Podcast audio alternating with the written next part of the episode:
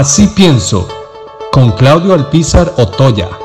Este mes de julio y especialmente el día 30 de julio es muy significativo para la democracia costarricense.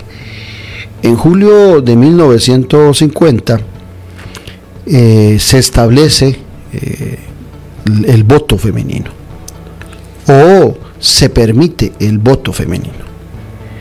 Fue así como eh, doña Bernarda Vázquez está en los anales de nuestra historia como la primera mujer que fue a emitir su voto libremente y en la misma igualdad de condiciones que los hombres.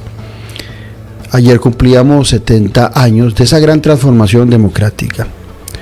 Mujeres que prácticamente de los 200 años que tenemos de república, o que se van a cumplir de república, no tenían ese derecho sino hasta hace 70 años, o sea, ni siquiera la mitad de nuestra república tuvo la gran oportunidad, la mitad de los años, de tener a la mujer votando y decidiendo hacia dónde iba o debería ir el país.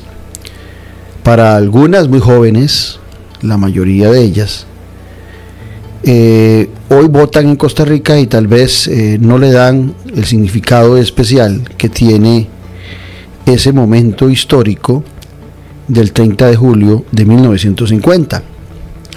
Porque fue una lucha que las mujeres empezaron mucho antes. Algunos hacen referencia a, una liga feminista eh, dentro del feminismo de aquel tiempo, muy diferente a la actual o, o alguna ala de la actual donde las mujeres empezaron a lograr, a, luchar por tener ese derecho, porque eran los hombres los que decidían antes de esa elección de 1953, porque el voto se aprueba en 1950, pero eh, se emite en las primeras elecciones cuando don Pepe se enfrenta a don Fernando Castro Cervantes. Pero ese voto que permite eh, la, constituyente de 1949 es muy, muy significativo para empezar a abrirle a las mujeres la posibilidad de luchar eh, por el desarrollo y la línea del país. Doña Bernarda Vázquez hizo su primer voto en un plebiscito en 1950, el 30 de julio, en La Tigre, en La Fortuna. Pero después de esas mujeres que votaron en ese plebiscito, que se desarrolló en el cantón de San Carlos, después de eso la primera elección, les repito, fue la de don Pepe y don Fernando Castro Cervantes, que fue el momento en que las mujeres empiezan a decidir también en las mismas condiciones hacia dónde debe ir el país. Seguramente participaron pocas, es un dato que tengo que buscar, debe ser muy interesante saber cuántas participaron en esa elección.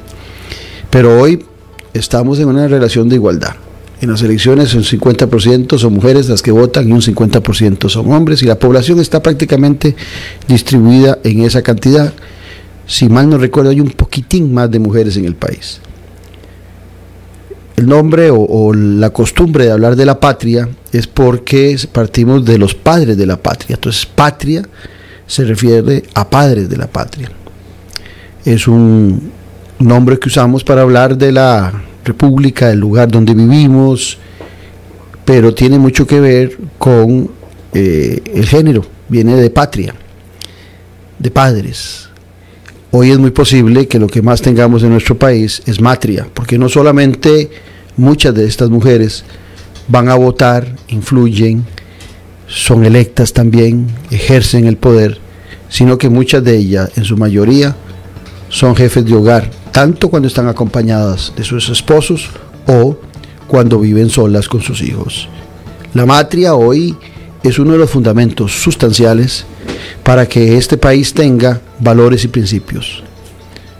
Con la presencia de la madre, que normalmente todos tenemos, es más fácil no tener padre, es más fácil que el padre esté ausente, pero normalmente la madre siempre está presente con los hijos y orientando a los hijos.